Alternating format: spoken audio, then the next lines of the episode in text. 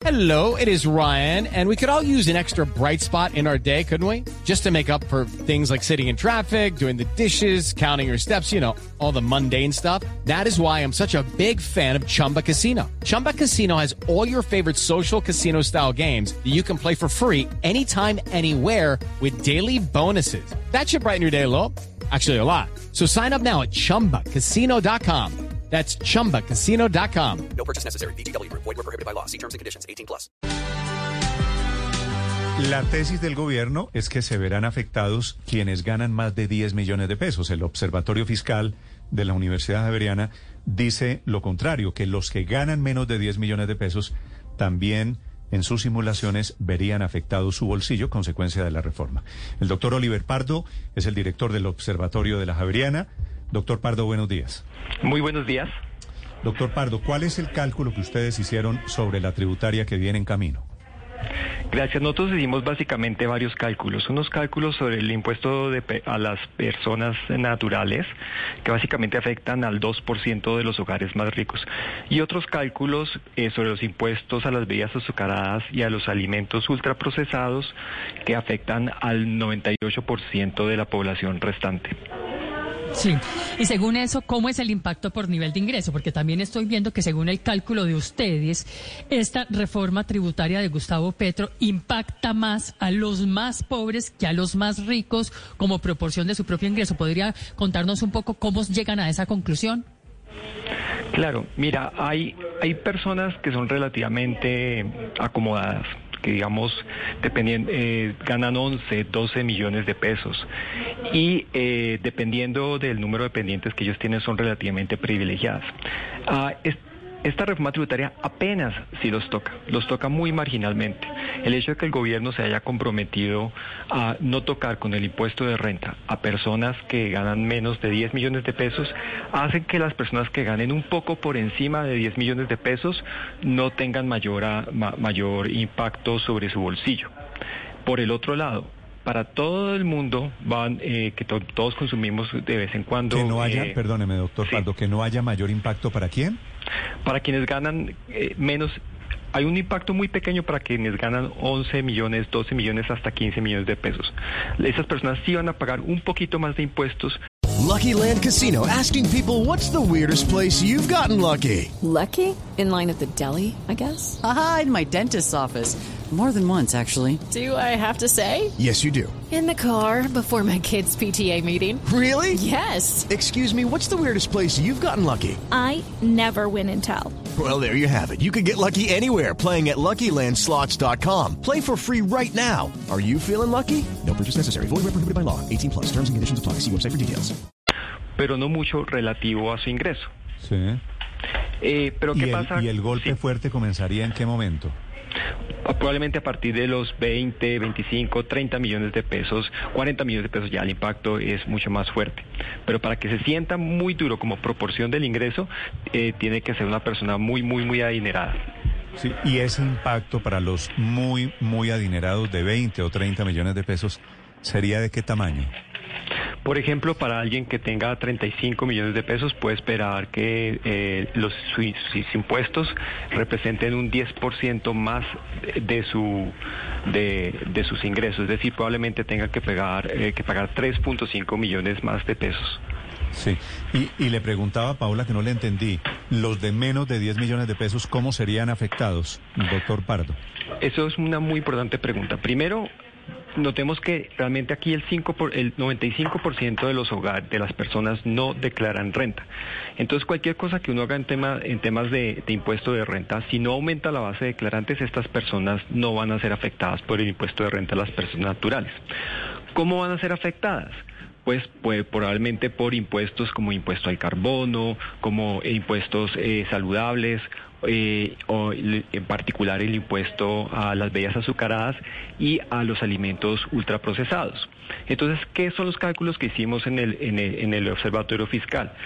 Miramos, por ejemplo, a las personas que son 10% más pobres de los hogares del país y miramos que ellos gastan entre bebidas azucaradas y alimentos ultraprocesados 70 mil pesos mensuales en promedio.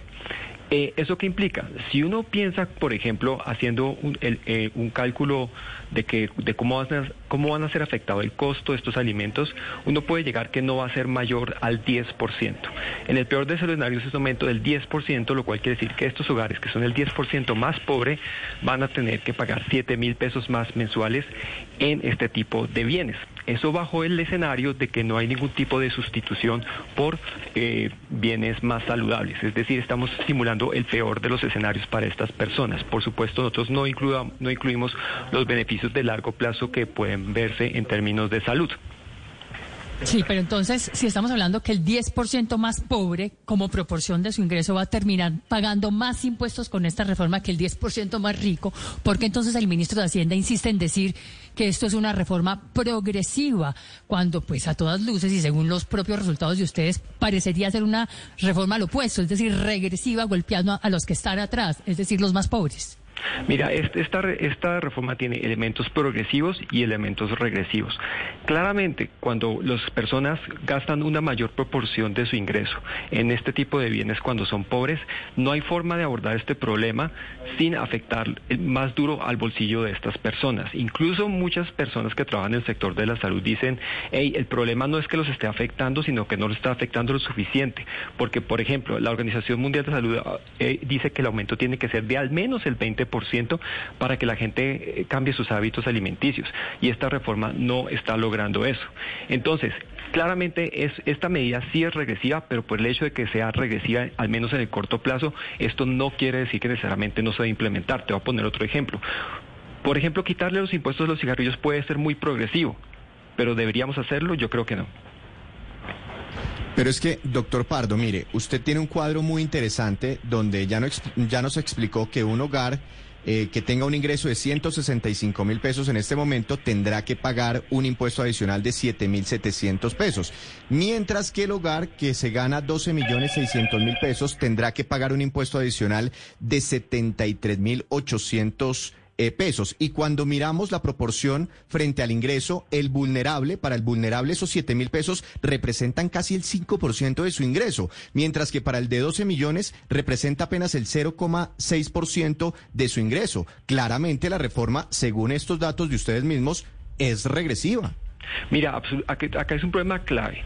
El gobierno se pegó un tiro en el pie diciendo que no va a tocar a la gente que gana más de 10 millones de, de pesos, porque al hacer eso tiene el efecto que tú mencionas. La gente que gana 2 12 millones de pesos hasta 15 millones de pesos son gente muy privilegiada relativa al resto del país. Y sin embargo, su, su carga tributaria va a aumentar relativo a su ingreso muy poquito. Mm. Pero, ¿y qué tiene que decir, doctor Pardo, sobre el ejemplo que le estaba citando Víctor de su informe? El de los que ganan menos, de los que llegan, de los que llegan, que no alcanzan a llegar al fin de mes. Precisamente, hay una cosa que la reforma tributaria debió hacer y no ha hecho, y es ampliar la base de declarantes que no solamente eh, declaren la gente que gana más de 6 millones de pesos, sino que, declaren muchísimo más personas. Así declarar no implique pagar más. Pero es que necesitamos que la gente se comprometa, que sepa que la financiación del Estado es de la responsabilidad de todos. Y desafortunadamente acá en el país el impuesto de renta a las personas naturales se recauda muy poquito, apenas 1.5% del PIB. Y aunque supuestamente lo que hace la reforma es recargar, eh, aumentar los impuestos para las personas que hacen parte del 0.1% más rico, básicamente los impuestos recaen sobre las mismas personas. Hay que ampliar la base de declarantes, primero. Y Pero segundo, esa teoría, perdón, doctor segundo, perdón, esta teoría suya de que hay que ampliar la base de declarantes, ¿no fue lo que tumbó al ministro de Hacienda hace un año? ¿No fue lo que originó los paros de hace un año? Mira, lo que tumbó al ministro, al ministro, al ministro fue el tema del IVA. Y ese es otro tema que desafortunadamente se volvió tabú. Esto de ampliar la base de declarantes hay que entender que declarar no necesariamente implica pagar, pero es importante que todos nos sentamos comprometidos en la financiación del Estado y no de manera indirecta a través de impuestos como el IVA, sino también de manera directa con eh, los impuestos que pagamos nosotros como personas naturales. ¿Y por qué esto es importante? Porque yo creo que hay un consenso en que la carga tributaria para las empresas es muy alta, pero no podemos bajar la carga tributaria de las empresas si no aumentamos los impuestos por otro lado. Y honestamente creo que la reforma tributaria apunta bien a aumentar lo que pagamos las personas naturales de impuestos, pero no lo suficiente. Y en parte es porque sencillamente por el compromiso, de- desde mi punto de vista torpe, de no tocar a quienes eh, ganan, digamos, entre 6 y 10 millones de pesos.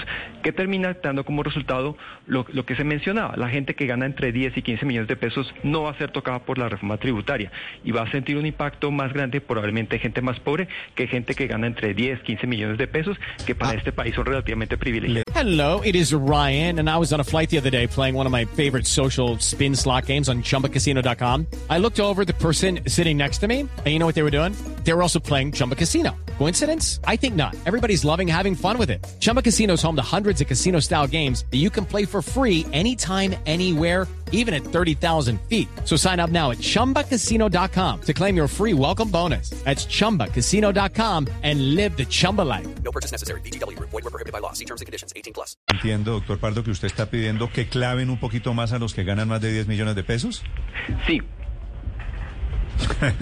Sí, sin anestesia.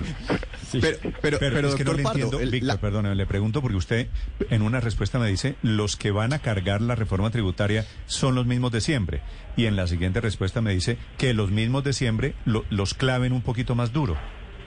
No, básicamente quienes, o sea, hay unos, lo- los mismos de siempre son ese 5% de los hogares que declaran, eh, declaran renta. De ese 5%, realmente la reforma tributaria termina tocando a, a do- a ese 2%, 1% que gana más. A ese otro 3, 4% de personas relativamente privilegiadas, la reforma tributaria casi no la está tocando, los toca muy poquito o nada.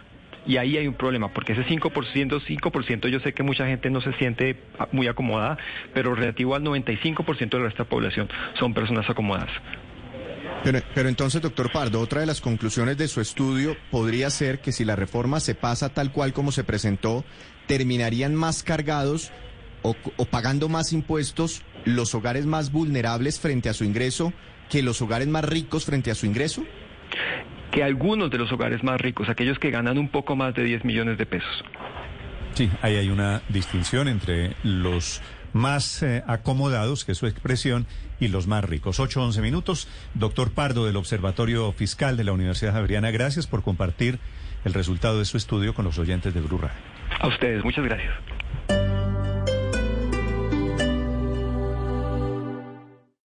Esta es Lucky Land Casino asking people what's the weirdest place you've gotten lucky? Lucky? In line at the deli, I guess? Aha, in my dentist's office. More than once, actually. Do I have to say? Yes, you do. In the car before my kids' PTA meeting. Really? Yes. Excuse me, what's the weirdest place you've gotten lucky? I never win and tell. Well, there you have it. You can get lucky anywhere playing at LuckyLandSlots.com. Play for free right now. Are you feeling lucky? No purchase necessary. Void where prohibited by law. 18 plus. Terms and conditions apply. See website for details.